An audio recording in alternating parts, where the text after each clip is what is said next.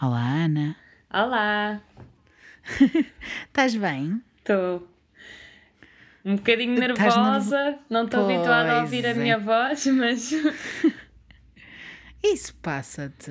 Tu não querias ter um podcast? e quero, e quero. Então pronto, tenho que te passar isso. É, Este é o primeiro em que eu vou participar. Por isso, Ah, então pronto, olha, isto é tipo o teste. exato, um teste à voz. Mas isso também é uma coisa que tu tens que te ir eh, habituando. Exato. Percebes? Tens que te... É uma coisa que tu vais habituando naturalmente, conforme o tempo vai passando, vais ficando cada vez mais à vontade para falar e é normal. Estás bem nesta sexta-feira chuvosa? Estou, vem aí uma tempestade. Pois, se ouvirem barulho exterior, é a chuva que está a cair. Eu estou mesmo ao lado de uma janela, portanto, se calhar ouve-se. Se não se ouvir, imaginem que chuva está a cair, que ainda fica mais arrepiante, não é? Verdade. E com trovoada, ui ui. Ui, ui. pois, com trovoada é preciso ter cuidado. Por causa dos materiais. Como é que tu estás hoje, esta sexta-feira? Nós estamos a gravar isto numa sexta-feira. Vamos fingir que é a quinta, mas como é que tu estás hoje? Bem, como é sexta-feira, estou sempre bem, mesmo com chuva. Eu até já tinha saudades deste tempo, por isso. Tu és time verão ou time inverno? Eu acho que antes era time verão, mas acho que com a idade uma pessoa começa a gostar mais do inverno. Pois é. É que passar o fim de semana na praia sem fazer nada acaba por ser seca, porque é o nosso único dia para fazer coisas e então. E também estar no escritório com sol, pronto, uma pessoa está só a suar e mais nada. Mais nada. Mas tu vives em Lisboa. Leiria. Leiria, ainda pior, quer dizer, a nível de tempo. Cá faz mais frio do que Faz em mais Lisboa. frio, mas também. Mas não faz mais calor. Hum, não. No, no verão faz-me um Achas bocadinho mais frio. Ah, é sério? Yeah, mas é mais, é mais quente que o Porto. Nunca se sabe. pois, depende dos dias. Nunca se sabe. Depende dos dias. É que isto como está, o aquecimento global e essas coisas todas. Pois, estava-me a lembrar que em fevereiro fui ao Porto e estava imenso calor. Pois, estás a ver. não é, não é surpreendente. E Leiria é fixe para se viver. Ah pá, eu adoro. Já vivi em Lisboa pouco tempo e não gostei nada. Gosto muito mais de viver em Leiria. A sério? Tem Porquê? tudo, mas também não é demasiado grande. Não há trânsito, não há, não é preciso haver metro, não há tanta confusão. Uma pessoa Uhum. pode sair à rua quase de pijama que também ninguém se vai chatear. Ainda bem. Nós precisamos é, É de um- mais sítios assim, não é? É uma cidade pequena, mas também não é daquelas cidades pequenas demais em que toda a gente sabe a tua vida e está preocupada com a tua vida e assim. A sério? Por acaso eu tinha a sensação que era contrário. Mas também tenho a experiência de leiria que tenho é da Mimi, Mariana Miserável, que nasceu e viveu aí, ilustradora conhecidíssima e que também já foi convidada deste podcast porque é minha amiga. E ela ah, não gosta muito de. Ou melhor, ela gosta de leiria, mas para passar pouco tempo. Não é o sítio que ela mais gosta de estar. Mas também acho que tem a ver com família e afins. Yeah. Tipo, ela querer E também eu acho que antes, pá, que há 5 anos era um bocado assim, as pessoas metiam-se muito na vida umas das outras, mas agora acho que já, como a cidade cresceu muito, acho que já não é tanto assim.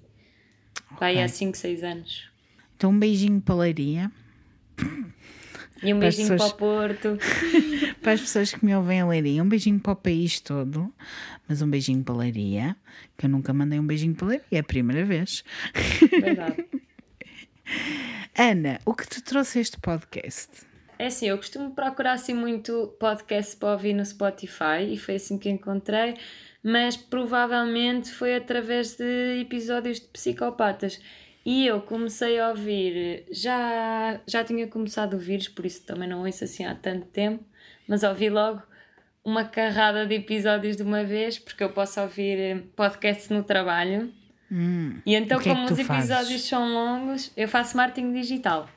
Okay. Faço as redes sociais, SEO, gestão de loja online e assim.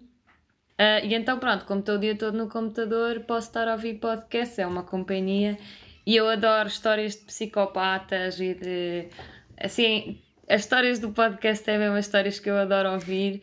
E andava à procura de um, mas não estava a encontrar bem aquilo que eu queria. Uhum. Pronto, e depois encontrei este e adorei. Adorei mesmo. Fixe, fico muito feliz. E Só tenho que... um problema. É que eu estou a ouvir as histórias e depois tu ainda não contaste o plot twist e eu já fui ao Google pesquisar as imagens. Mas esse é um problema, não é? Tu és as pessoas que gostam de ver eh, o final da história, vês, lês a última página do livro, não é? Sou, tenho um bocado de vergonha a dizer, mas sou. Não tens vergonha. Eu aceito todas as pessoas, está tudo bem. E o que é que te arrepia mais então? Para além dos psicopatas. Os psicopatas já percebi que é uma cena que tipo que tu gostas, né? Já gosto, é. Gostas assim, de saber. Quando envolve mulheres faz-me um bocado de impressão. Uhum. Tipo a história da Junko, para mim essa fez-me tanta impressão, Sim. mas também porque a tua descrição é muito visual às vezes. Peço desculpa, um... mas tem que ser. É um podcast. mas é bom. mas é bom, mas é bom.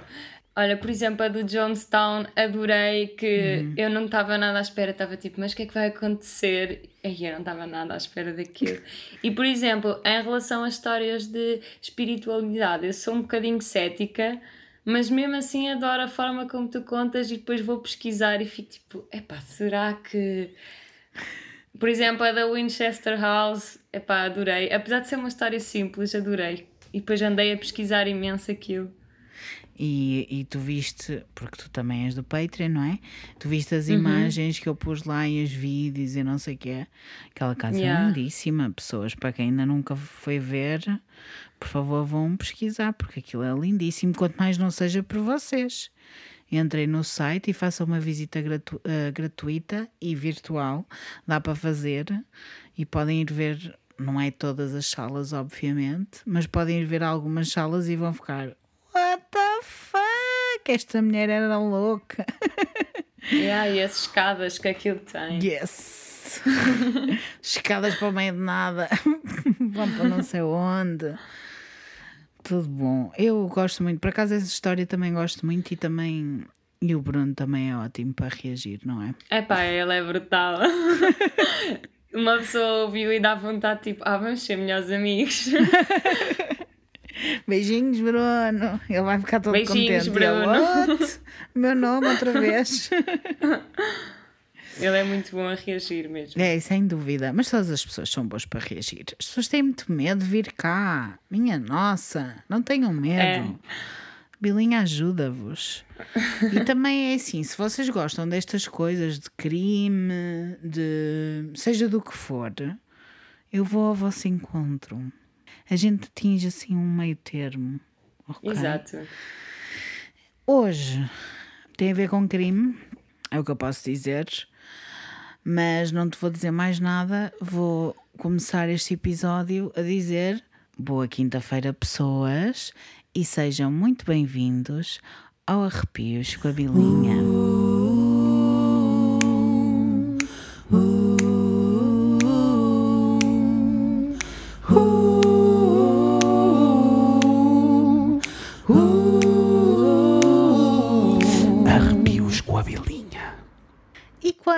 Também! Yes! Yay! Bem-vindos! Hoje vou contar uma história à Ana e a vocês também. Aviso já que é triste e é uma história revoltante, mas precisamos de contar esta história. Eu gostei que tu tivesses dito: ai, as histórias com mulheres incomodam-me. Guess what? é que é uma... mesmo. é uma história com uma mulher, mas podia ser com uma mulher, com um homem, tanto faz. De qualquer das maneiras, hoje vamos falar da Emma Walker. Já ouviste falar desta história? Não. não. Pois não. A Emma Walker nasceu a 20 de março de 2000. Ai, é mais nova que eu. É mais nova. Em Knoxville, no Tennessee, num sítio pequenino nos Estados Unidos da América. Cresceu numa cidade pequena do Tennessee, também lá perto de Knoxville, uma pequena cidade rural ao lado das montanhas, uma cidade daquelas muito religiosas, etc. Tipo, pequenino. Estavas a falar de Leiria. É parecido. Tipo isso, ok. Parecido. Pais de Emma Walker chamavam-se e chamam-se Mark and Jill Walker. E o irmão, Evan. Portanto, uma família muito próxima, muito together, muito amiguinhos, tudo e tudo. A Emma, descrita sempre como uma pessoa muito querida, muito terra a terra, muito humilde, muito carinhosa, amigável, toda a gente gostava dela. Parecia, no entanto, por fora, quem olhava para ela, uma cheerleader inacessível, sabes? Aquelas miúdas tipo. Ah! Sim. E toda popular toda gente... e gira. Isso. E que as pessoas olhavam fora e diziam: Ah, não lhe vou dar eh, atenção nenhuma, até porque ela deve ser super oca, né? Ainda Exato. por cima loirinha e tal. Mas, no fundo, era a mais querida de todas. Tinha muitos amigos, dava-se bem com toda a gente, tudo bom. O sonho da vida dela era ser enfermeira neonatal, ou seja, trabalhar com bebés nos cuidados intensivos e bebés prematuros. Portanto, tinha um coração bom e puro, genuíno. Durante toda a sua vida, fez muitos voluntariados, inclusive num abrigo para animais fazia também dança competitiva e cheerleading, como eu disse, não é? Entrou na Central High School em 2014 e foi sempre muito bem sucedida no cheerleading desde muito nova. Era muito bem sucedida no geral. Ela era boa aluna, sempre muito dedicada, mas foi daquelas miúdas que, muito nova, entrou para o cheerleading e aquilo, como tu sabes, é uma coisa muito competitiva, né? É mesmo. Ela fez provas, era muito miúda e foi das mais novas a entrar na escola. Portanto, muito bem sucedida.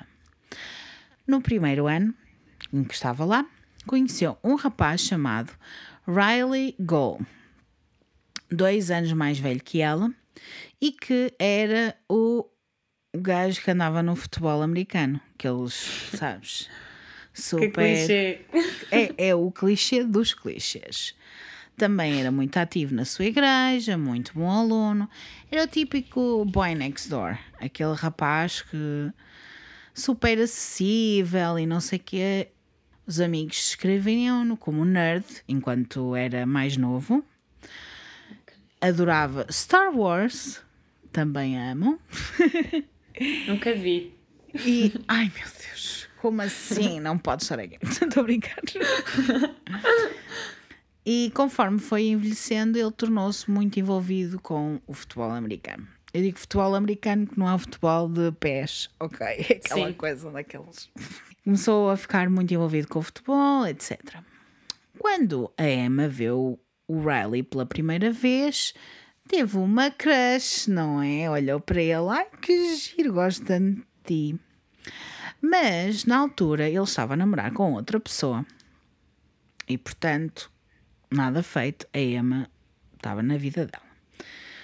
Não passou muito tempo até ele deixar a outra rapariguinha para começar a namorar com a Emma, porque a Emma era muito bonita, loirinha, assim, toda muito atraente. E toda a gente à volta dizia que aquilo parecia um romance daqueles de, dos filmes e Exato. dos livros histórias de amor perfeitas, etc., para adolescentes. A cheerleader e o jogador. Exatamente. Mais clichê era impossível. Ele era a estrela do futebol americano, ela era a cheerleader, a história perfeita de amor adolescente. Começou a acontecer coisas estranhas, claro, é para isso que cá estamos. Yay! Uma coisa estranha, a primeira coisa estranha. Mesmo quando o Rylan se separou da namorada, ele prometeu-lhe que iria com ela ao prom, aquela festa de final de ano, formatura. Eles têm Sim. lá uma. por acaso adorava ter prom aqui. Gostava. Eu tive. Eu não tive, mas podes-me contar tudo sobre o teu prom. Conta-me tudo sobre o teu prom. Ah pá, foi muito simples. Foi só copos, basicamente. Também não teve aquela cena do, da florzinha que eles não. não. Oh pá, eu gosto é dos filmes, estás a ver? Vai toda a gente bem vestida e quem tem namorado vai com par, quem não tem não vai com par e pronto. E está feito, não é? Yeah.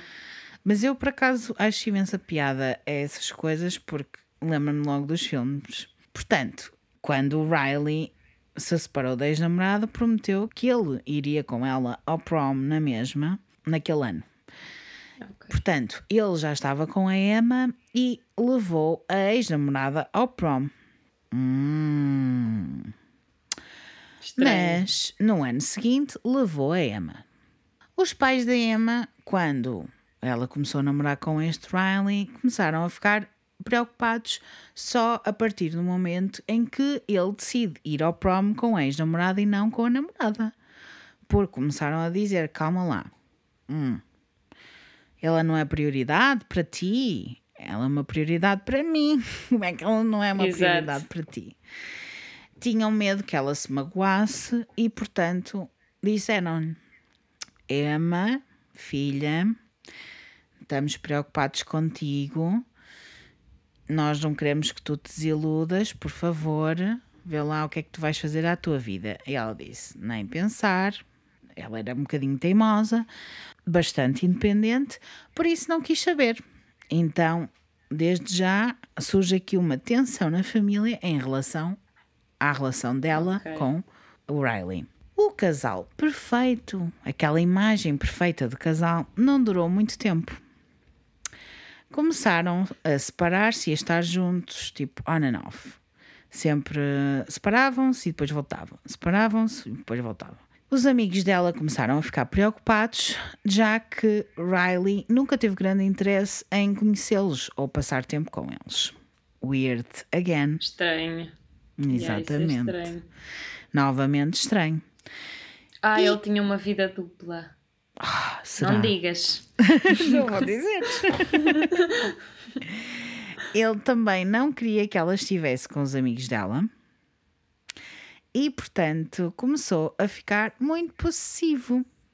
Ficava chateado se ela vestia determinadas roupas, tentava controlar a maneira como ela se vestia, como ela se comportava. Quando ela estava a trabalhar, ele ia ter com ela e ficava horas à espera que ela saísse. Quando ela saía com amigos sem ele, ele estava constantemente a ligar-lhe, a mandar-lhe mensagens, sempre o telemóvel dela a tocar, etc. Queria sempre saber onde é que ela estava, o que estava a fazer, com quem estava, sempre, sempre, sempre, sempre a controlar. Todas as red flags numa pessoa só. Não há hipótese. Não há hipótese. Ou seja, esta relação era muito tóxica. Especialmente porque eles ainda estavam na escola, não é? Isto não são pessoas, duas pessoas que têm um relacionamento há imenso tempo. Eventualmente, o Riley começou a mandar-lhe mensagens muito agressivas pelo Snapchat. Nos dias de hoje, a gente podia isto estar a acontecer. Aliás, Pois isto é recente. é recente. Uma delas dizia: You're dead to me, ou seja, estás, para mim estás morta, vou ver o obituário, fuck you. A dar um bocado de sinais de psicopata. tu também gostas de psicopatas, trazer yeah. as duas coisas. Outra delas ameaçava que se ia matar se ela não voltasse para ele. Sério. E é então que eles entram num ciclo vicioso em que discutem, as coisas ficavam mesmo intensas, separavam-se, faziam as pazes e depois, mais tarde, voltavam eh, a ficar juntos, tudo ficava bem por uns tempos e depois acabavam, voltavam ao mesmo, tudo do início, discutiam, nanã, estas coisas todas, sempre dar a volta. Discutiam, coisas ficavam intensas, acabavam, depois faziam as pazes, voltavam a estar juntos, ficava bem por uns tempos, acabavam, sempre isto. Mesmo tóxico. Sempre, sempre, super tóxico. E ela sem se aperceber que isto estava tóxico, claramente. Os pais dela estavam a tentar fazer com que esta relação terminasse. Especialmente porque estava tão on and off. Porque elas estavam sempre a começar a terminar, a começar a terminar. E ela e os pais dela estavam preocupados com ela. E, portanto, era melhor, segundo eles, se a encorajassem a seguir com a vida dela. Tiraram-lhe o telemóvel, baniram no lado de casa, um, num esforço para controlar a comunicação deles os dois. Mas a gente sabe como é que são os adolescentes, não é? Isso é quase um incentivo. É um incentivo. em vez de estar. Uh, as pessoas devem ter uma conversa honesta e dizer quais são as preocupações deles, mas realmente eles já tinham tido essa conversa honesta. Ela já tinha dito: não, não, não é José, nem pensar, eu é que sei da minha vida. Acontece que o Riley tinha-lhe dado um iPod Touch que dava para comunicar na mesma, dava para mandar na mesma mensagenzinhas. E os pais não sabiam desta funcionalidade e por isso eles conseguiam comunicar na mesma sem os pais saberem. Depois deste relacionamento de dois anos, on and off, estavam sempre a acabar e a começar novamente, ele acabou o secundário e entrou na universidade, na faculdade, na Maryville College a mais ou menos 30 minutos de distância de Emma. E os pais dela estavam muito felizes porque finalmente tinham algum afastamento. Eles já não estavam juntos na escola. Exato. E portanto eles já tinham algum afastamento. Mas não era muito, porque 30 minutos uh, não é nada. E portanto ela, Emma e ele decidiram continuar neste relacionamento. Eis então que os pais decidem proibi-la de falar com ele. Mas eles, claro, como adolescentes, ainda encontravam maneiras de o fazer às escondidas. Os pais dela estavam desesperados, tinham um mau feeling vindo dele. This guy gives me bad vibes. não vai dar. Isto tudo, a ex-namorada já não, já não aparecia. Já não estava in the picture, não, não, não já okay. tinha ido com a vida dela. Okay. E, portanto, proibiram-na de sair de casa por qualquer razão a não ser que fosse para ir à escola ou a treinos de cheerleading. E depois de algum tempo, os pais perceberam que isto estava a funcionar e que a Emma parecia estar a agir como antigamente. Estava feliz, tinha voltado ao normal, ser uma miúda feliz, tranquila, na boa, tudo bom. Mas é agora que as coisas pioram, não é? Antes das férias de Thanksgiving, em 2016. Thanksgiving é normalmente em novembro, meados de novembro, finais de novembro, depende, mas sim, novembro. Em 2016, a Emma começou a ver Snapchats de Riley com outras raparigas no campus, onde ele estava, tirar fotografias com outras raparigas. e isto deixou-a altamente perturbada, né? Sim. Ficou super nervosa, quer dizer, então andas-me a trair como assim? E como ela está numa relação abusiva, é normal que ela própria também comece a ter algumas atitudes mais abusivas. Ou isso, pensamentos. Exatamente. Sim. E por isso ela decidiu acabar com a relação de vez. Disse que merecia melhor, especialmente se ele não levava a sério a relação entre eles e não a respeitasse. E os pais ficaram muito aliviados com a esperança de que desta vez fosse de vez e conseguissem ter a sua filha Emma de volta. O que é que acontece? O Riley não lidou muito bem com esta decisão e decidiu tentar suicidar-se ao tomar uma data de comprimidos de Vicodin com álcool. Felizmente, não morreu. Em resumo, ele não estava a lidar muito bem com isto e a família dele e os amigos dele estavam muito preocupados com ele. A 18 de novembro de 2016, era uma sexta-feira à noite, a equipa de futebol americano da escola de Emma tinha ganho um grande jogo importante. Uma das suas amigas ia fazer uma festa na sua casa, daqueles after parties. Depois de eles terem ganho, ela era cheerleader, tipo. Aquelas yes, festas claramente. americanas que festas americanas. E os pais de Emma deixaram-na ir porque ela estava melhor, porque ela estava, parecia que já não estava a falar com o Riley, tudo bom. Na festa, ela começou a receber umas mensagens super estranhas às 11h30 da noite.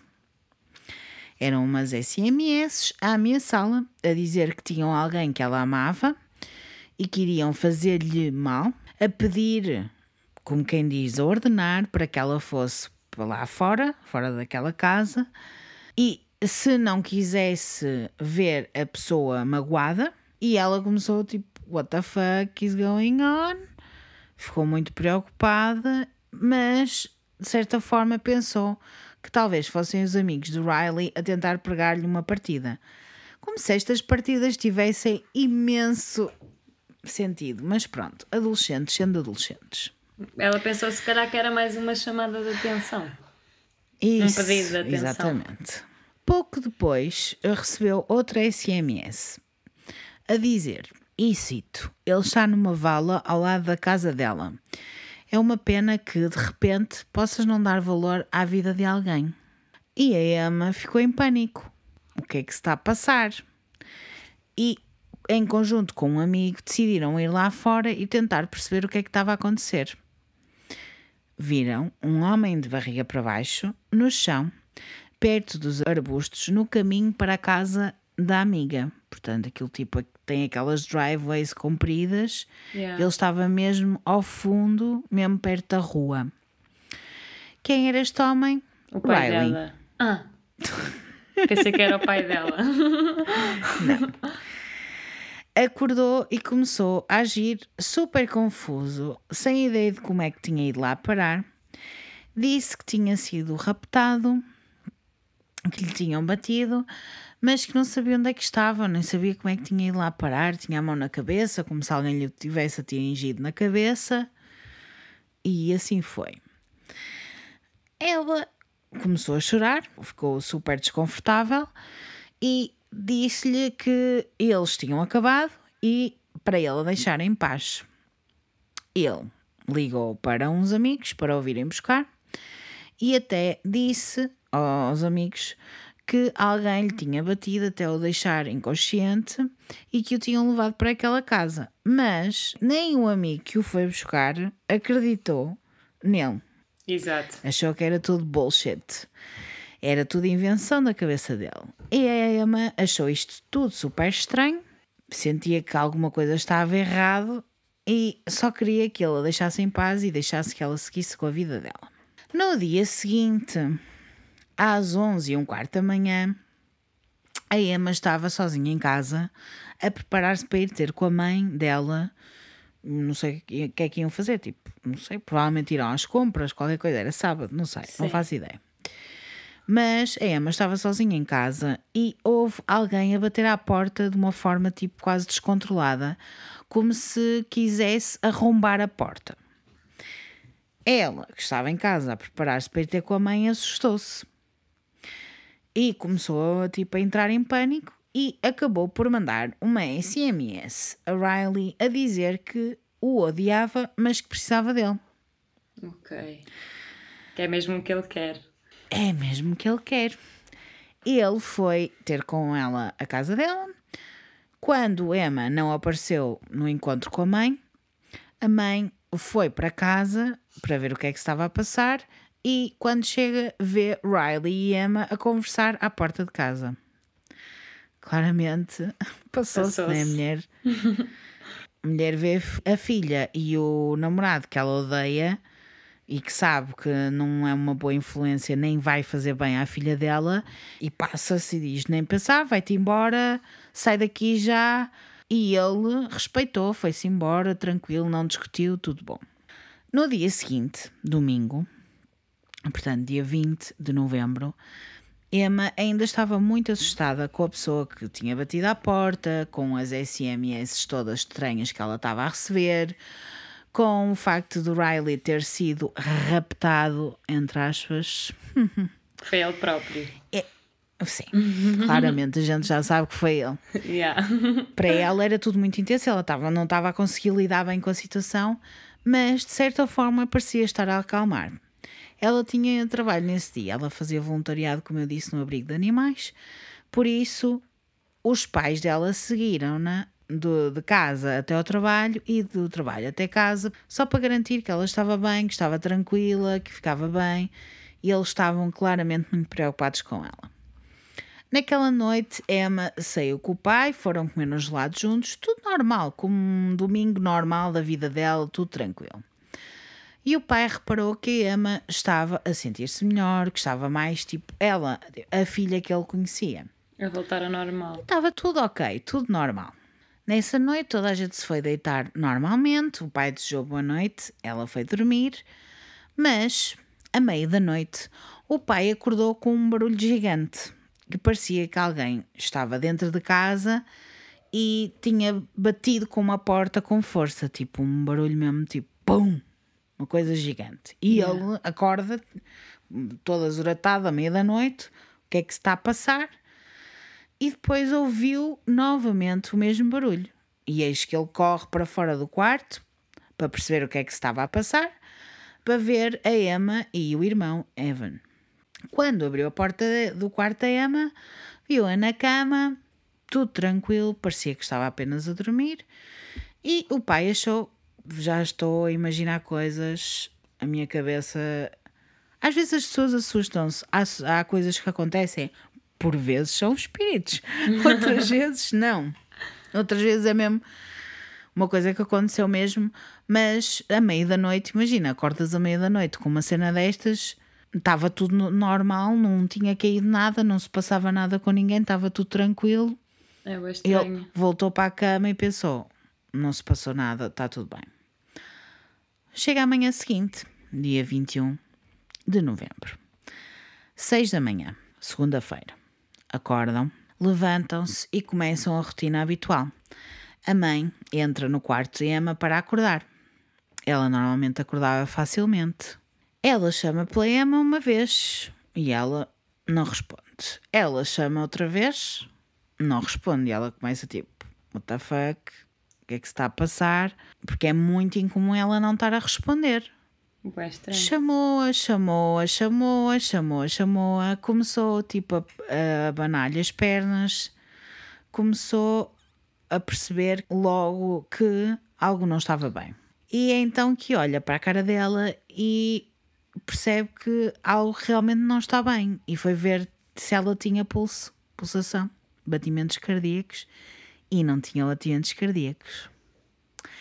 E ela liga logo Uau. para o 911 histérica, tipo, a minha filha, 16 anos, ela não tem, não tem pulso, alguma coisa aconteceu, não sei o quê, pronto. Foram para lá os paramédicos a correr, INEM, tudo a correr, foram lá rapidamente, chegaram lá e mal entram, perceberam, acharam logo que ou tinha sido suicídio ou tinha sido uma overdose, porque ela estava tipo normal.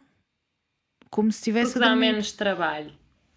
Isso. Ou que algo tinha acontecido enquanto dormia, uma causa desconhecida, mas natural.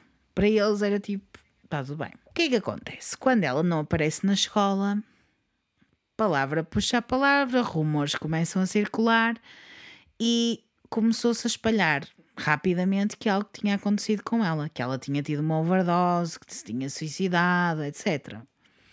Vários rumores, porque começa logo assim, não é?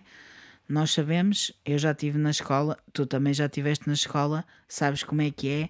Pois. Bullying é hardcore.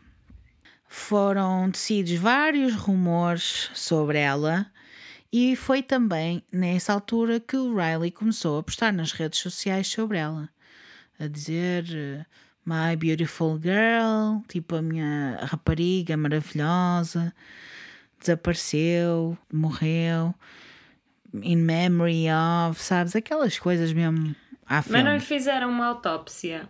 Calma. Ah, ok. Tens de ter calma que eu vou contando a história de uma coisa cada vez. A Emma era muito conhecida por bem, não é? As pessoas gostavam muito dela, ela era muito querida por toda a gente.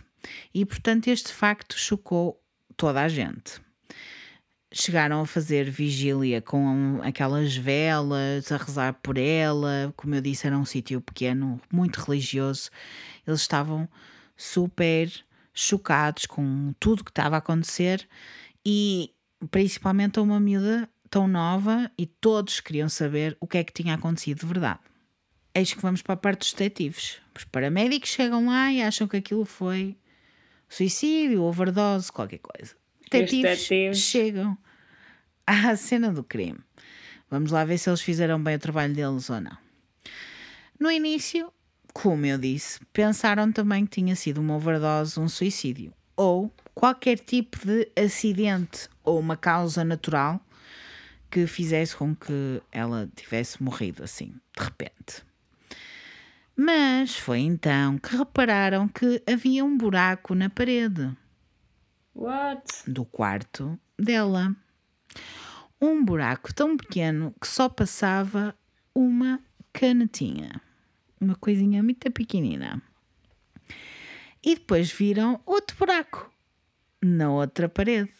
Que estranho. Eles, what the fuck, começam a revirar as cenas todas e encontram duas balas que tinham sido disparadas no canto onde a cama dela estava.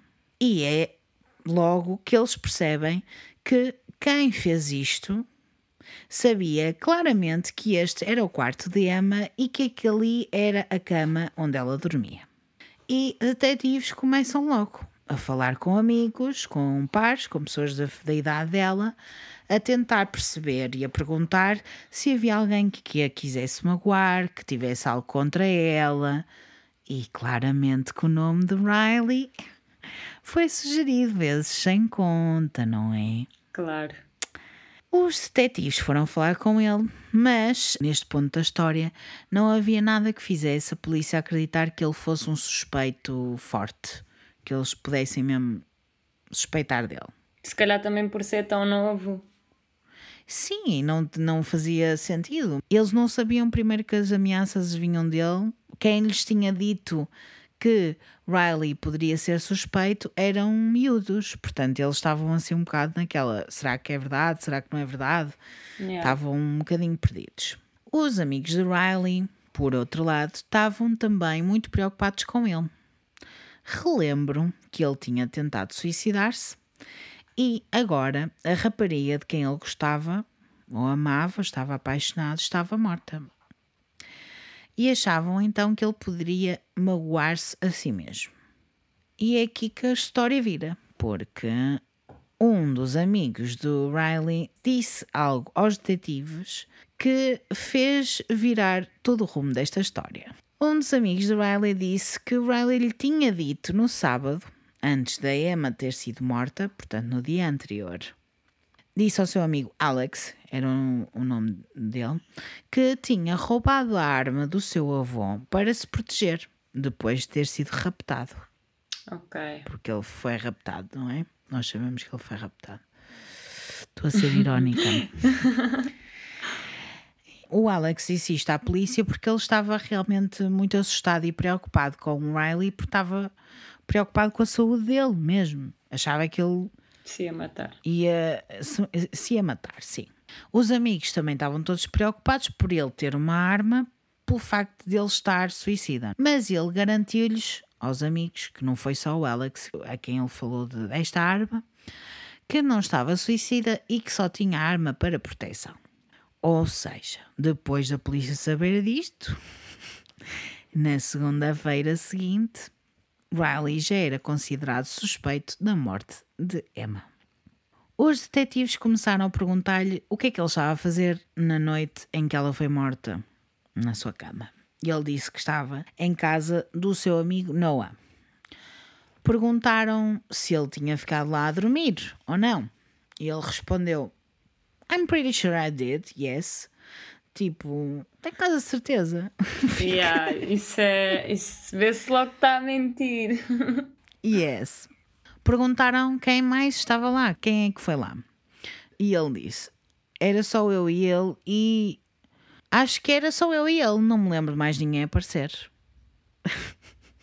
Comprometedor. Comprometedor, no mínimo. Perguntaram de novo se ele tinha ficado lá a dormir e ele voltou a dizer que tinha quase a certeza e depois disse, emendou-se, não é? E disse tinha a certeza que sim, que tinha ficado lá a dormir. A polícia perguntou se ele não se lembra se ele tinha ficado em casa de Noah ou nos avós dele. Perguntou, tipo, eles estavam a tentar saber realmente se ele tinha ficado lá ou se não tinha ficado lá. Eles Pois, queriam ter não. a certeza, porque ele parecia que não tinha a certeza no início, depois já tinha a certeza, mas tens a certeza? E depois o amigo podia não confirmar. Isso. Basicamente, eles estavam a questionar o facto de ele não se lembrar se tinha ficado em casa do amigo ou não, especialmente só tinha passado uma semana desde que isto tinha acontecido e um evento tão traumático como o que foi. Não é? Yeah. What the fuck? Outra coisa que acharam estranho foi ele nunca ter mencionado o nome de Emma quando estava a ser interrogado durante duas horas. Ele continuava a referir-se a ela como The Girl, ou seja, a rapariga. Tipo, Como se não a conhecesse. Sim, a rapariga mandou-me uma mensagem, ou a rapariga fez não sei o quê. E eles perguntavam, mas que rapariga? E ele, a rapariga que morreu. Portanto, ele, ele nunca dizia Emma. Epá, que estranho. Hum, tu não gostas. Estranho. Isso é bué psicopata. E os detetives mostraram-se inquietados com ele, porque ele parecia não ter emoções e estava muito desligado de toda a situação. Isto pode acontecer, atenção, as pessoas podem ter um ataque psicótico a qualquer Yeah. altura da vida.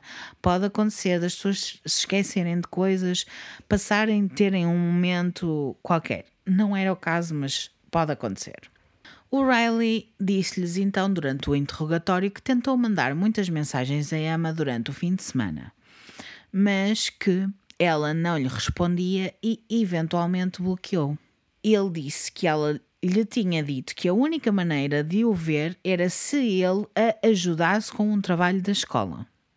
Coisa que ela não precisava porque, como é que eu hei de dizer isto? Ela era boa aluna. Por isso, ele diz que usou um telemóvel de um amigo para lhe ligar a ela. Como ela o tinha bloqueado, ele tentou ligar através de um telemóvel de um amigo.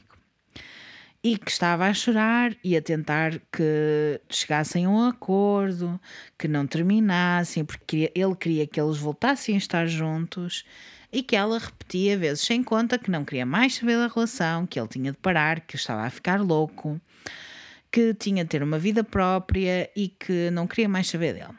E ele acaba o testemunho dele, quando estava a fazer este interrogatório, a dizer que esperava, por Deus, que não fosse suspeito da sua morte. Claro que não és. Hum, claro que não. Óbvio que não. Ele, no meio de tudo isto, porque depois os detetives começaram a interrogá-lo acerca da maneira como é que eles terminaram e o que é que se passou para, para ele estar tão perturbado, não é? Para ele querer saber, tanto voltar para ela, etc. Ele disse que estava tão perturbado que saiu do seu dormitório, na residência onde ele estava, e foi até casa dos seus avós. Era, chegou lá, era meia-noite e meia. E ficou lá por cerca de 45 minutos, no dia em que eles acabaram, supostamente. Antes de voltar para a residência, disse também que teve um colapso emocional. Pelas horas seguintes, sentou-se no carro a chorar e a olhar para as fotos deles dois juntos. Eu só imagino a música All by myself a dar. Mas isso é porque eu sou de outros tempos. Eu também Ele conheço essa música. ok. Mas eu, penso, eu não sei que música é que ele estaria a ouvir, mas ele estaria a ver uma música daquelas Sim. para chorar. E é então que, quando ele diz que foi à casa dos avós, que os detetives começam a perguntar-lhe pelas armas do seu avô. Onde é que estavam? Se ele tinha acesso às armas? Se alguma vez tinha trazido alguma? Se tinha tirado alguma? Se tinha alguma com ele? num, num momento. E ele claramente disse que não a todas estas questões. Só uma pergunta. Pergunta: Ela na cama não tinha sangue. Estava só morta. estava só morta? Ok. Não foi um tiro. Foi um tiro, mas estava só morta. Ok. Continua. Havemos de chegar lá. Mas os detetives já tinham falado com os amigos dele que garantiam que ele tinha uma arma, que ele a tinha mostrado na escola aos amigos. Quando o confrontaram com esta informação, os detetives, ele claramente negou e disse que não tinha ideia porque é que os amigos dele iam inventar uma coisa destas. Que eles inventaram. Portanto, neste ponto da história, o Riley é muito suspeito, mas continua a negar ter uma arma. O amigo dele, Noah, diz que Riley lhe tinha perguntado se ele sabia como tirar impressões digitais de uma arma. Ao que ele responde: What the fuck? Não. não sei como é que eu. que Ainda está a passar precisei. Contigo. The fuck? E o Riley disse-lhe que era o seu roommate que queria saber. E era por causa disso que ele estava a perguntar, não era por causa de. Ele não tinha interesse nenhum em saber. Ele só estava a perguntar porque o roommate queria saber. O Noah achou isto bué estranho e contou novamente à polícia o que é que estava a passar. Assim que o Riley saiu deste interrogatório, mandou uma mensagem ao Noah e perguntou porque é que ele tinha dito tudo aquilo da arma e das impressões digitais ao, ao polícia. E o Noah respondeu que se ele não tinha feito nada, não devia estar preocupado, não tinha nada a esconder. Portanto, estava tudo bem. E pronto, e foi para casa e assim foi. O Riley acabou por dizer ao seu amigo Alex que se tinha livrado da arma do seu avô, enquanto eles estavam os dois em casa, do Riley, e que tinha voltado para casa e que estava tudo bem. Mas logo depois a mãe dele entrou no quarto enquanto eles estavam os dois a conversar e perguntou-lhe coisas sobre esta arma, onde é que estava, e ele disse que não tinha arma nenhuma. E foi então que o Alex e o Noah perceberam que, caramba, se ele está a mentir à mãe e a contar-lhes uma história diferente do que está a contar à mãe e aos polícias e a toda a gente, é muito provável que ele tenha culpa no cartório. É impossível, não é? Isto, Mas demoraram tanto tempo. 2 mais 2 é igual a 4. Não demorou, não foi assim tanto tempo, foi tipo uma semana e meia. É pá, mas se ele já tinha arma e era abusivo. Sim, é verdade. Mas pronto, também não se pode acusar logo assim. Não, não se pode. e é então que Riley pede aos seus amigos para não falar mais com a polícia, porque nos entretantos ele precisava de saber o que é que ia fazer com a arma, para se livrar dela, porque não queria ser acusado ou culpado de nada que não tivesse feito. E ele dizia: Vocês sabem, eu posso apanhar até 70 anos de prisão. Uma coisa que eu nunca fiz. Não pode ser, não sei o quê. Azar o dele, não é? Porque o Noah e o Alex estavam confiantes que tinha sido ele a matar Emma e, portanto, decidiram cooperar secretamente com a polícia. Temos aqui dois espiõezinhos lindos. Disseram-lhe que iam ajudá-la a ver-se livre da arma enquanto ajudavam ou colaboravam com a polícia. Sabiam que era aquele pedaço de prova ou de evidência que lhes faltava. Faltava à polícia para resolver este caso. Se conseguissem impressões digitais ou ligações entre ele e o crime e a arma e o crime, era muito mais fácil de conectar todos os pontos destas coisas todas. E portanto, no dia seguinte, o Noah e o Alex vão até à casa do Riley para jogar videojogos tranquilos, na boa. E estarem juntos, fazerem um hangout. Mas Riley não sabia que os seus amigos tinham micros hum, e uma câmara num porta-chaves que lhes tinham sido dados pela polícia. Tipo, eram porta-chaves daqueles de, dos carros, de ligar os carros, mas lá dentro tinha uma câmarazinha que eles basicamente disseram: pousam as chaves, com esta parte virada para o sofá onde vai estar sentado o vosso amigo e começam a conversar normalmente. Quando estavam lá juntos, os amigos, três amigos, eles começam a dizer: Ah, então a Emma, não sei o quê, como é que tu estás a lidar com a situação? O Riley começa a negar logo qualquer envolvimento na altura. E eles começam a dizer: ah pá, mas nós percebemos, tu estás nervoso, estás triste, eu percebo, não é? Gostava bastante dela, não sei o que diz um deles, e o outro disse: ah, bro, é assim, percebo perfeitamente, estás a sentir, deves estar super em baixo, não sei o quê. Deve ser duro estar a passar por isto tudo que estás a passar. E ele diz que pá, nem eu nem posso sentir nada porque sinto que posso ser preso por algo que não fiz.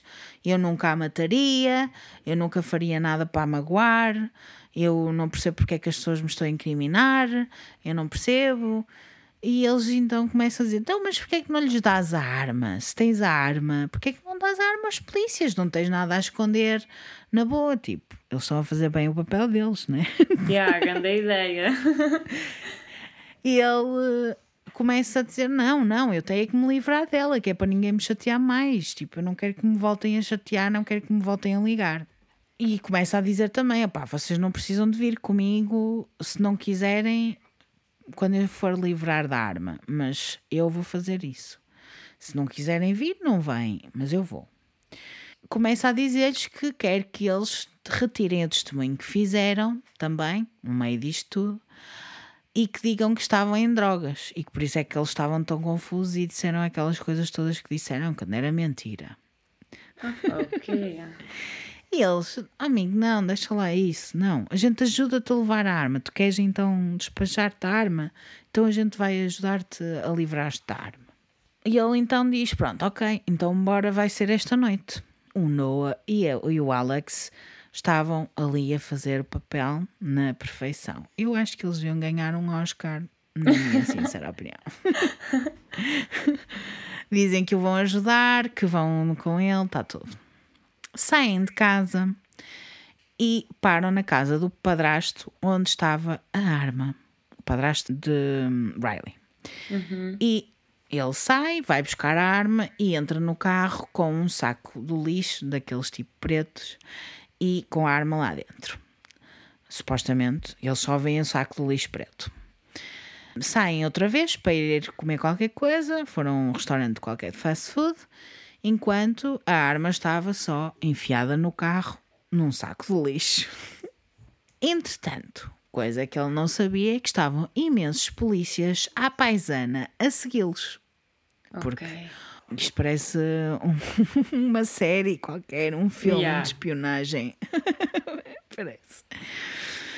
Eles estavam todos a segui-los e o Noah e o Alex estavam a mandar mensagens à polícia. Tipo, eles tinham um group chat e eles estavam sempre a mandar-lhes mensagens a dizer onde é que eles iam, para onde é que iam a seguir, o que é que estavam a fazer, o que é que estavam a planear, etc. Porque enquanto isto, os polícias estavam a seguir, mas estavam a ouvi-los por causa dos microfones, porque eles tinham de- os microfones e também tinham a câmara. Mas a câmara não dava para ver porque era de noite e não tinha tipo qualidade Yeah. suficiente. Também aquilo não era suposto, era só filmar Partes e que ouvir desse. Partes, sim, que eles conseguissem. Como é que eles conseguiam pôr um porta-chaves?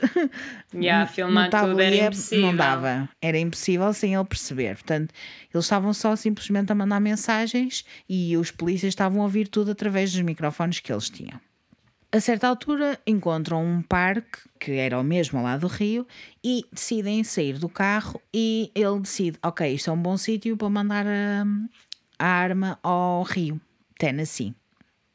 Porque a ideia dele era que se ele mandasse a arma para o rio, que nunca mais ninguém o ia apanhar, nem nunca mais ninguém ia descobrir coisa nenhuma. O Riley põe umas luvas e, muito cuidadosamente, começa a tirar a arma do saco de lixo. Naquele momento, o Alex e o Noah começam a mandar mensagens à polícia a dizer que é a altura ideal para se aproximarem do carro. E foi então que os polícias viram todos mãos ao ar e eles levantam o Alex e o Noah. Isto mãos é mesmo ar, tipo policial. Yes, mesmo policial. Mãos ao ar. O Riley começa what the fuck, what the fuck. Também põe as mãos no ar, cooperou, foi preso e levaram-no para a esquadra. E assim foi. Uma vez na esquadra e uma vez no meio daquilo tudo, o Riley foi acusado por homicídio em primeiro grau, ou seja, premeditado, planeado, assim como seis outros crimes. Enquanto a polícia via aquele saco de lixo onde estava a arma, encontrou também muitas roupas pretas de Riley. Provavelmente tinham sido usadas naquela noite em que ele disparou os tiros. Acreditam que ele também foi o homem que estava a bater à porta da Emma no dia em que ela se sentiu assustada. Claro. Assim como todos os outros eventos estranhos. Os SMS estranhos, ou fingir que tinha sido raptado, etc. A parte do suicídio, não, porque ele realmente se tentou suicidar. Eles fizeram mesmo uma lavagem ao estômago e tudo. Mas tudo o resto foi cenas da cabeça dele. E, portanto, a maio de 2018, eles vão a julgamento. Sim, porque isto demora bem da tempo até as Yeah. pessoas serem presas, irem a julgamento, fazerem alguma coisa. Em maio de 2018 começa o julgamento e a time de defesa de Riley, portanto, os advogados todos de defesa de Riley, disseram que aquilo não era um assassinato. Suicídio. Aposto que é suicídio que eles vão dizer. Não. Mas um homicídio negligente. Foi super interessante. Estava zero à espera. Pois. Primeiro, eu estava zero à espera que a polícia fosse competente. Mas já lá vamos. Pois, eu também estava à espera que a polícia fosse dizer que foi suicídio logo de início.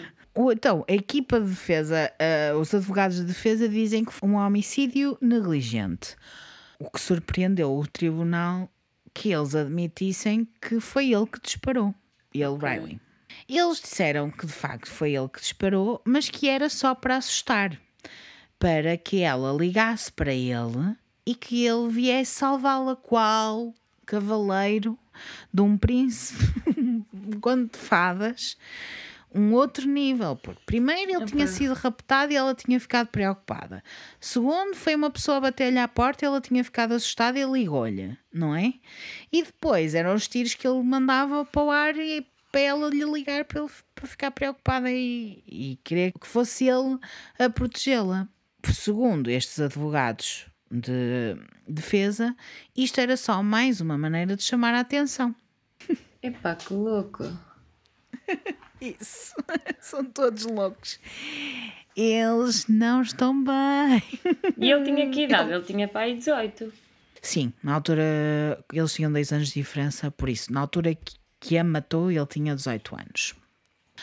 A acusação, por outro lado, disse que isto era só invenção da parte da defesa por causa do posicionamento das balas. Quem quer que tivesse atirado aquelas balas sabia exatamente onde disparar para matar, não era para chamar a atenção, porque aquilo foi direitinho para a cama. E ao dela. pé da cama. Por isso é que o tribunal estava a dizer: What the fuck? Então vocês admitiram que ele foi lá atirar? Pois. Já não Agora vai dar, tudo amigos. feito.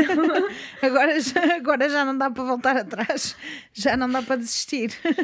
O juiz pensou: olha, hoje vou mais cedo para casa, que bom. E eles e ele, "Oh, posso arrumar as coisinhas, já posso ir embora. Oh, meu Deus. Mais de 30 testemunhas foram entrevistadas ou foram a tribunal. Foi mais de uma semana para tratar de tudo que era detalhes de todas as coisas, mas não foi assim tão longo, porque nós vemos nos filmes, às vezes os julgamentos duram bué da tempo.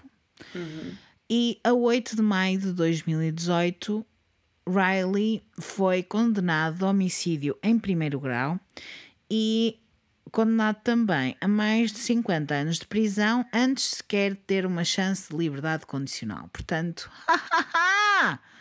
fudeu, amiguinho, já foste. Tal, justiça. Justiça! Fogo finalmente. Eu tenho, eu tenho imensas opiniões, mas quero ouvir as tuas, Ana. É assim, primeiro, ele é assim meio psicopata. Meio. Ah, Sim. Só acho um bocado estranho ah, ele tê-lo assassinado sem ter acontecido nada. Porque normalmente nestas histórias é quando a pessoa segue com a vida e arranja outra pessoa, ou quando trai, e eles aí só tinham acabado, por isso não. Mas ele Não estava consigo- obcecado. Ele estava mesmo obcecado, então ele queria que ela voltasse para ele. Yeah, eles tinham mas eles- acabado de acabar finalmente. Mas eles já tinham acabado tantas vezes. Sim, mas ele, ela bloqueou, deixou de responder a telefonemas e tudo. Portanto, ele teve o fim de semana todo a tentar telefonar Ok. e ela não atendeu. Aconteceram bué de coisas seguidas, tipo, isto foi um fim de semana, basicamente. Yeah. Se calhar Foi um foi, o típico, o típico não és feliz comigo, também não vais ser com mais ninguém. Exatamente. Foi, é, é o caso típico de ai, não, não és feliz comigo. Então, bye bye. Mas atenção que este puto tinha 18 anos. Exato. Ele, se não fosse preso agora, ia piorar muito. Yeah, yeah, yeah, yeah, yeah. E por acaso os amigos colaboraram, porque eu não sei se normalmente é assim. Não, eu acho que eu- não. Pois. Acho que normalmente é o Guys Club, não é? Eles todos se protegem. Yeah. Vão E também ajudar. Há aquele pensamento de epá, mesmo que tenha sido ele, eu prefiro não ter nada a ver com isso do que ser eu a fazer com que essa pessoa vá presa porque era meu amigo. E outra coisa, não é? Ah, com certeza é que ela estava a pedi-las. Com certeza é yeah. que ela tinha. É, há várias coisas, há vários níveis de machismo no meio desta história, mas poderia haver. No caso, não. Foram pessoas decentes e conseguiram apanhá-la exatamente porque foram pessoas decentes. Porque se os amigos não tivessem dito nada, ninguém tinha desconfiado do namorado. Exato. Os pais poderiam até dizer que tinha sido alguma coisa relacionada com o namorado, mas eles não tinham provas, não havia provas de nada, nem havia coisa nenhuma. Mas ela era uma mulher branca, loirinha, olhos claros, portanto, tinha outros privilégios que uma mulher, por exemplo, negra, não teria. Yeah. Como nós sabemos, há vários casos de mulheres que são mortas negras e nunca ninguém quer saber de merda nenhuma. Pois, se ela Portanto- fosse negra, se calhar nem tinham dado continuidade ao caso e diziam só que ela se matou, ou então que Sim. estava metida em gangues ou coisas, negócios estranhos Sim. e por isso morreu e, e pronto. Sim. não. Sim, já assim eles acharam que foi overdose no início. Pois, que é um E- bocado. e já era uma rapariga bué certinha e nova. Sim, sim, sim. Eu não sei te dizer se foi encontrado sangue na cama, se não foi. Eu disse-te há bocado que não, mas eu não te sei dizer. Mas eu deduzo que não, Pois, senão a mãe tinha percebido logo. senão a mãe tinha percebido e as, mesmo os paramédicos, os detetives, toda a gente tinha percebido que tinha sangue, alguns. Mas há casos em que a bala entra, não sai E aí não deita e sangue. fica e não, deita, e não deita sangue. Portanto, pode ser, não sei, I don't know. Ou da posição que ela estava, eu não faço ideia. Eu sei que não se aperceberam da entrada da bala, perceberam-se de tipo cartuchos e perceberam-se do furo na parede, não perceberam de sangue em lado nenhum. E será que ela É morreu mesmo da bala? Ele pode ter entrado em casa. Mas pronto, não, isso também já se sabia. bala. Pois. Não, ela, ela foi mo- morta pela bala, porque depois, quando fizeram a autópsia, perceberam que ela tinha duas Uhum. balas dentro dela, portanto, não, não havia hipótese, tinha sido mesmo. Eu tenho muitas opiniões, lá está, fico muito contente por finalmente a polícia ter feito alguma coisa, fico muito contente por estes advogados de defesa serem tão burros. Mesmo. Mas a- ajudaram bastante, vá. Opa, olha, Ajudaram foi o isso. outro lado. Isto é assim, eu também acho que às vezes é um caso triste. Obviamente que é um, é um caso triste. É um caso triste por tudo, não é? Foi uma miúda que morreu, que não precisava de morrer. Claro. Mas foi um caso triste que eu vos trouxe porque há muito tempo que eu queria trazer este assunto da violência no namoro, que é uma coisa que as pessoas falam muito da violência doméstica, falam muito e não falam o suficiente, na verdade. Mas fala-se muito em violência doméstica, fala-se muito mais, mas não se fala da violência no namoro. E é uma coisa que as pessoas não fazem ideia que acontece. Ou normalmente evitam falar sobre o assunto porque pá, não convém. Não sei. Exato. Porque acham que, ai, é amor. E isto tinha tudo para ser um caso de um amor perfeito. De facto, as pessoas romantizam muito esta cena do amor perfeito, de ser, pá, se ele está tão preocupado contigo, é sinal que, que gosta Gosta de de ti. E a violência no namoro é uma cena que acontece realmente. E relações abusivas são coisas que acontecem realmente. Isto poderia ser uma mulher com um homem, um homem com uma mulher, um homem com um homem, uma mulher com uma mulher, tanto faz. De raças diferentes, hum, não, não concordo muito com isto, mas de cores diferentes, vá, diga-se, uhum. de etnias diferentes, não interessa. Interessa são relações abusivas. E este é um caso clássico de uma relação abusiva que deu um resultado pior de todos. É também uma lembrança da vossa bilinha para que todos tomemos bem conta uns dos outros e das nossas famílias. Porque às vezes basta olharmos um bocadinho à nossa volta para ver se existe, se existe alguém que conheçamos que pode estar numa relação abusiva. Há alguns sinais alerta vocês ouviram durante todo este episódio, mas alguns sinais de alerta que vocês podem ter em conta. A pessoa em questão distancia-se, sai do grupo de amigos ou não está tanto com o grupo de amigos, isola-se completamente, está apenas com a pessoa com quem se relaciona, está sempre só com a mesma pessoa. Tem de pedir permissão para fazer alguma coisa ou não pode fazer determinada coisa porque lhe é proibido, tem regras na vida. Claramente, todos estes sinais sozinhos não quer dizer que sejam. e mesmo todos juntos. Quer dizer, todos juntos já, já é too much, não é? Mas, mas yeah. a dizer, às vezes eu pensei em mim, yeah, eu sou muito distante de toda a gente, estou na minha, estou sempre com o meu marido, e yeah, não quer dizer um que. Assim Sim, não quer dizer que eu esteja numa relação abusiva, mas eu não tenho regras. Eu posso me vestir como eu quiser, eu faço o que eu quiser. Mas imaginem que é uma pessoa muito social e que de repente faz isto, isso sim é um sinal de alerta. E que vocês podem estar a olhar à vossa volta, porque com certeza, que eu tenho a certeza absoluta que este episódio vocês vão ouvir e vão se lembrar de uma amiga ou de um amigo que vocês têm e que tem este tipo de comportamentos. E nós, ao estarmos cientes de algumas coisas, podemos salvar literalmente vidas.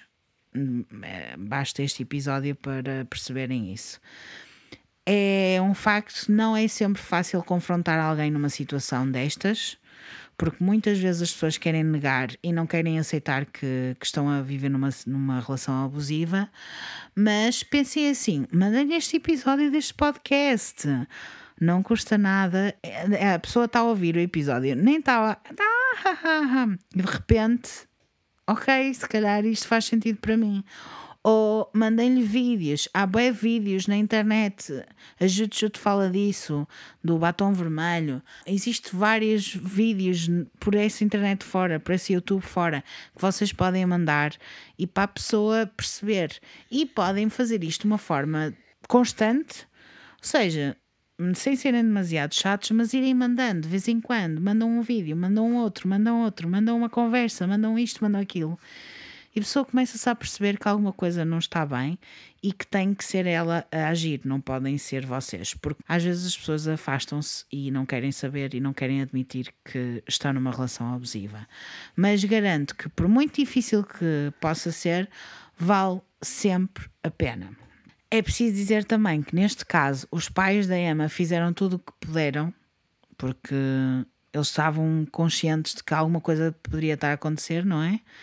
Mas eles fizeram tudo aquilo que podiam, não, fizeram, não dava para fazer mais nada. Mas na mesma, a Emma tinha um futuro promissor e foi-lhe tudo tirado, portanto, please. Eu sei que ficou um bocadinho sério agora, mas é preciso chamar a atenção para estas coisas. Uma coisa que também tirei desta história é que nós, nós para considerarmos algo violência ou para quando pensamos em um homicídio dentro de um casal, nós pensamos uhum. que isso vem sempre já da violência doméstica física. E nesse certo. caso ele nunca lhe tinha batido, ou seja, se calhar ela pensava, ah, mas ele é só controlador. Nunca pensava, se calhar, que ele ia bater ou que ia matar. E ele passou uhum. de falar mal e ser controlador para um homicídio. E nós yeah. pensamos sempre que isto só acontece a quem Tem, leva. Tipo etapas. Exato. Sim. pensamos sempre que estas coisas só acontecem porque aconteceu alguma coisa para despolutar este comportamento, como tu estavas a dizer há bocado.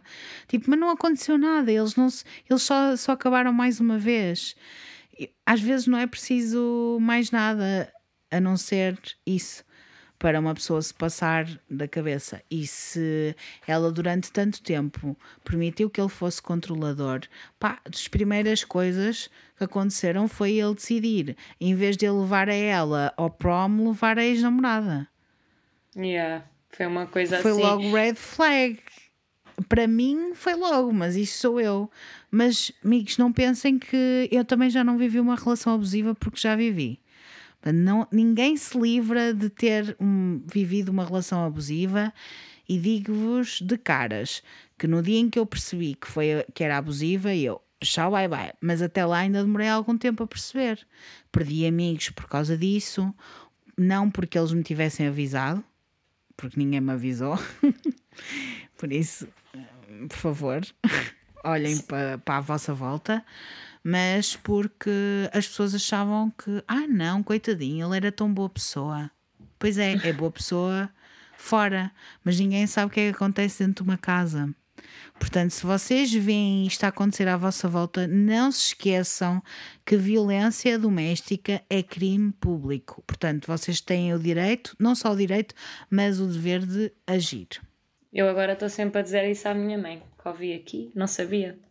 Nós temos todos que denunciar. Não sabia. Tipo, uh, se eu vir uma situação dessas, que só vi uma vez quando era, ainda era muito pequena, e vi um marido a bater, a, acho que era marido e mulher, a bater e liguei à polícia. Uhum.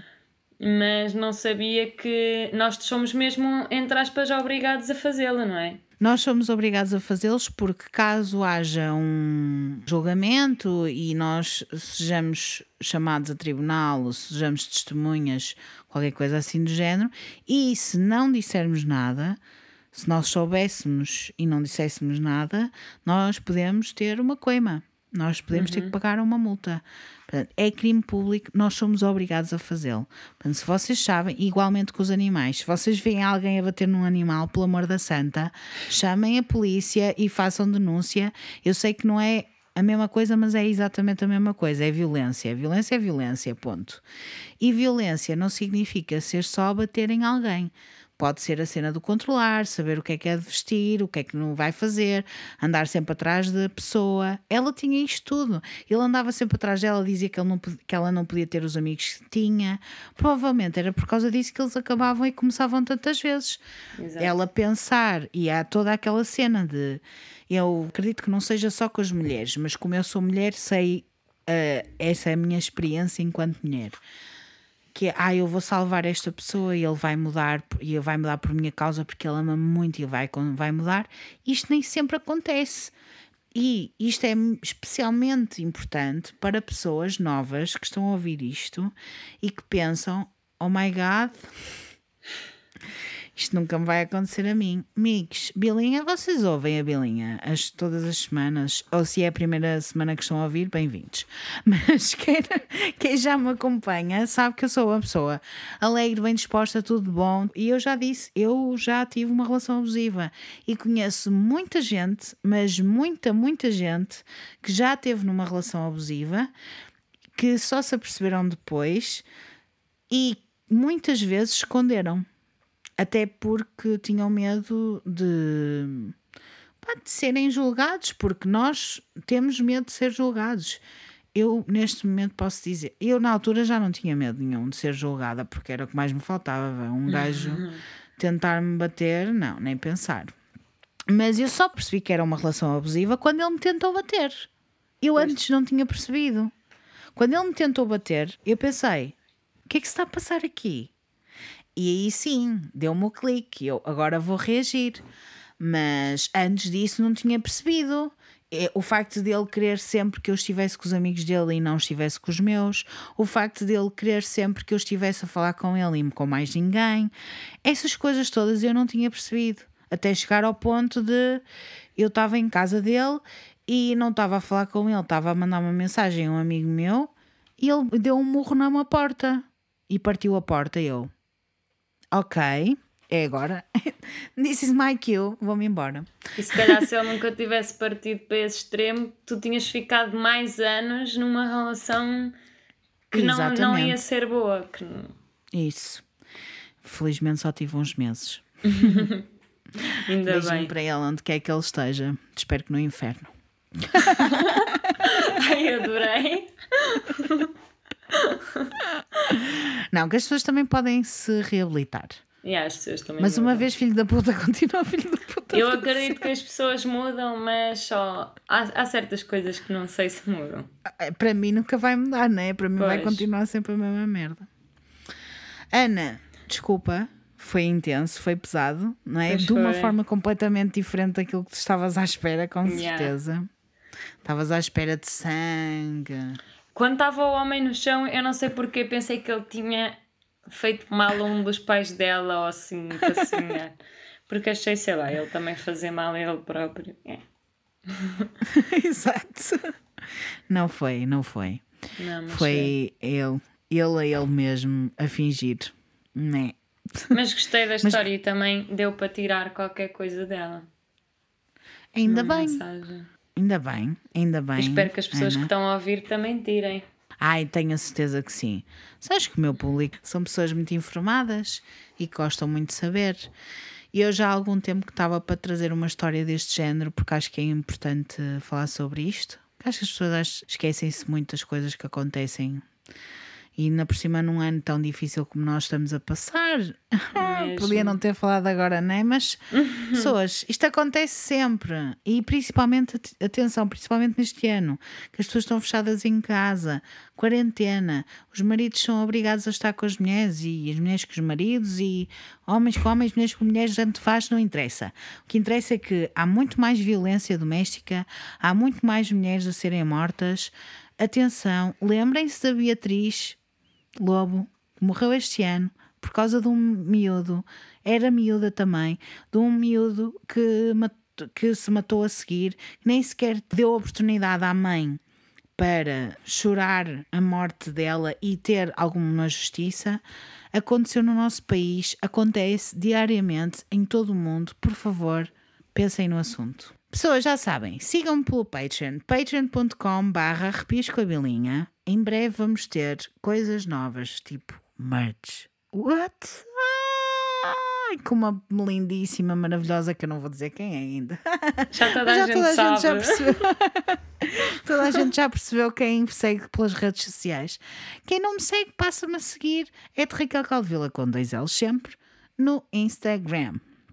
Querem me mandar histórias arrepiantes? Por favor, eu preciso muito de histórias paranormais. Começamos outubro para a semana, pessoal. Vai começar o conteúdo arrepiante, Earth Course. Vai ser maravilhoso. Querem mandar as vossas histórias paranormais e outras coisas que tais, é mandar-me um e-mail para raquel.caldevila.gmail.com Beijinhos, Ana. Beijinhos a Beijinhos. todos. E até lá tenham uma semana muito arrepiante. Cuidado com quem se metem. Verdade. Tchau. Tchau. See the pyramids along the Nile and watch the sunrise on a tropic isle. But just remember, darling, all the while you